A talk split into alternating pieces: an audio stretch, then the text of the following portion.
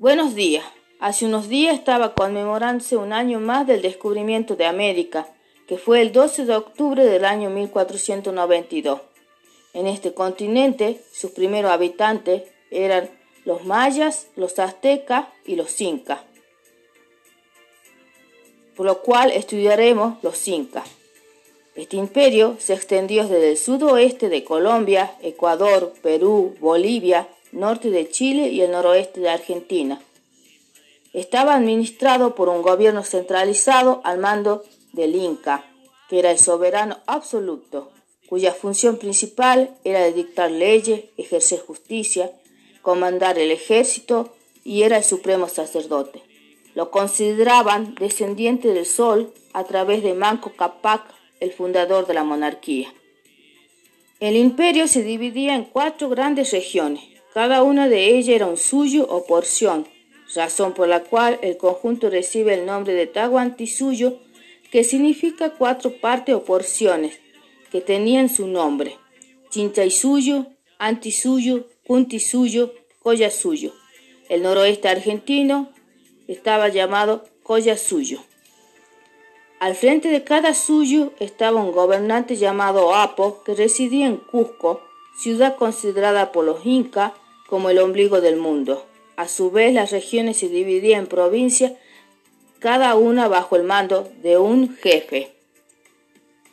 En la sociedad incaica era muy importante la idea de comunidad. La base de su organización social era el ayu, se trataba de una familia extensa o grupo de personas que se consideraban descendientes de los mismos antepasados. Cada ayu guardaba en algún lugar sagrado, por ejemplo, en una cueva, las momias de sus ancestros. Varios ayu formaban una comunidad gobernada por un jefe local o curaca. El imperio inca era una sociedad estratificada conformada por la nobleza real, cuyos representantes del estadio de culto gozaban de privilegio. La nobleza de la provincia, que eran considerados nobles de segunda categoría, a este grupo pertenecían los curacas, que eran los encargados de recaudar el tributo y de reclutar la mano de obra para los trabajos. la mayor parte de la población eran los artesanos y campesinos, que realizaban todas las actividades relacionadas con los con la producción de alimento y manufactura. Además debía contribuir en la construcción de obras públicas y prestar servicio militar.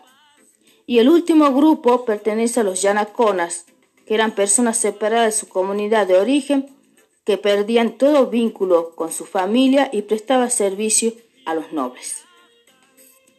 El principio que regía en el ayu campesino era el trabajo comunitario, por esto todos sus integrantes tenían obligaciones de trabajo en beneficio común.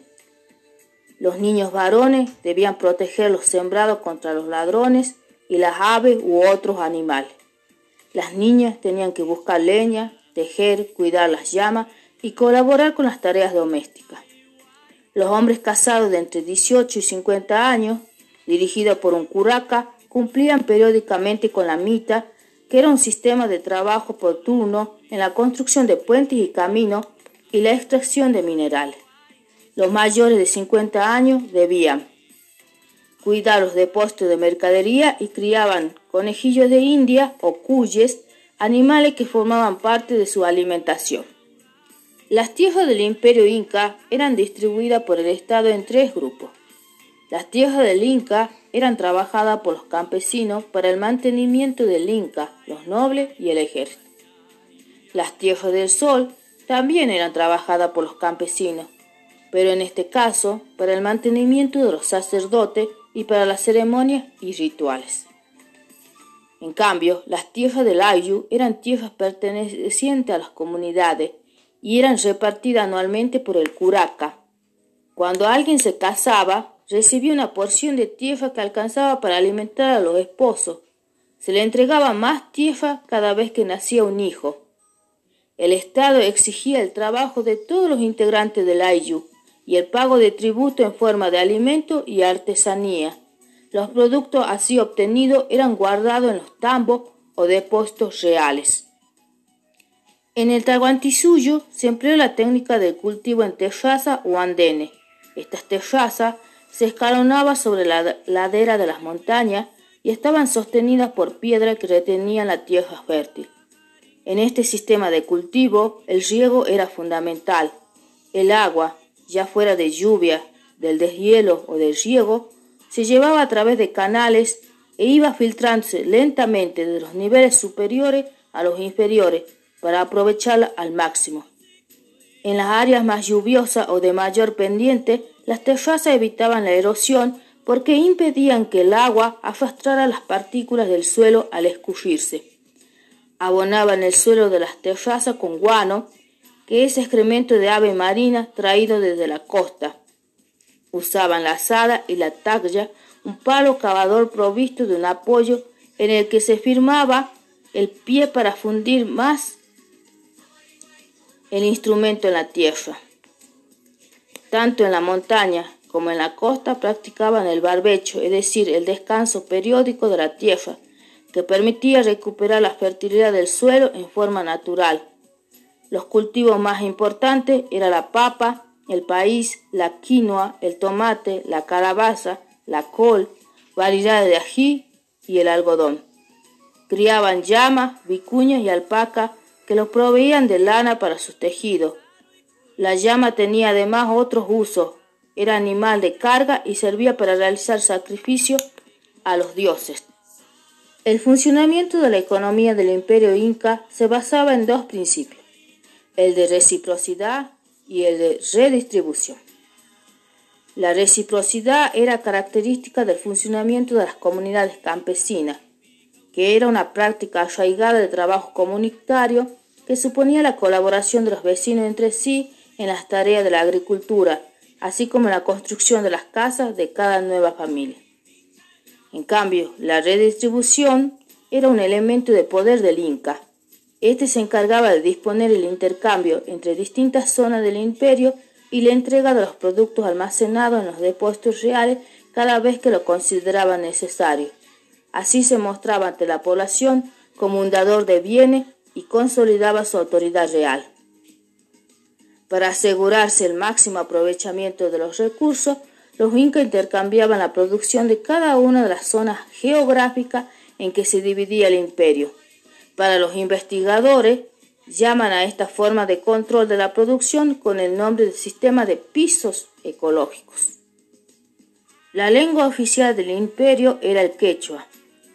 Los incas no desarrollaron la escritura, pero sí disponía de un sistema de registro o anotación llamado quipu, que se trataba de largos cordones cruzados hechos con lana de llama o, fibra vegetal, de lo que colgaban otros más anchos y de varios colores, con nudo a diferentes alturas. A través de ellos registraban los hechos históricos, la cantidad y el tipo de productos guardados en los depósitos, los censos de población, la información sobre las mitas y los datos sobre cultivos, tejidos y animales. Poseían un calendario de 360 días distribuido en 12 ciclos de 30 días cada uno que regía la organización de las tareas agrícolas. Las regiones del imperio estaban unidas por caminos y puentes. Existían dos caminos principales, uno que iba por las costas del Pacífico y otro por los sistemas andinos. Los únicos que llevaban la información de un lado y para el otro a lo largo y a lo ancho eran los chasquis, que recorrían todos estos caminos. Varios caminos transversales se conectaban con ellos. Como no había vehículo, las personas andaban a pie. Los puentes colgantes eran de fibras vegetales y troncos de árboles. La medicina tuvo un desarrollo importante. Usaban plantas para curar diversas enfermedades y cirujanos hacían las operaciones de cerebro e injerto y trasplante de hueso. Sus principales dioses eran Inti, el sol y Viracocha. Creía que Viracocha había creado la luz y el primer hombre y había mandado al sol y la luna al cielo. Lo consideraban un civilizador que había traído a la humanidad la palabra, la agricultura y el tejido. Una vez terminada su obra, se había alejado hacia el oeste y se había perdido en el mar.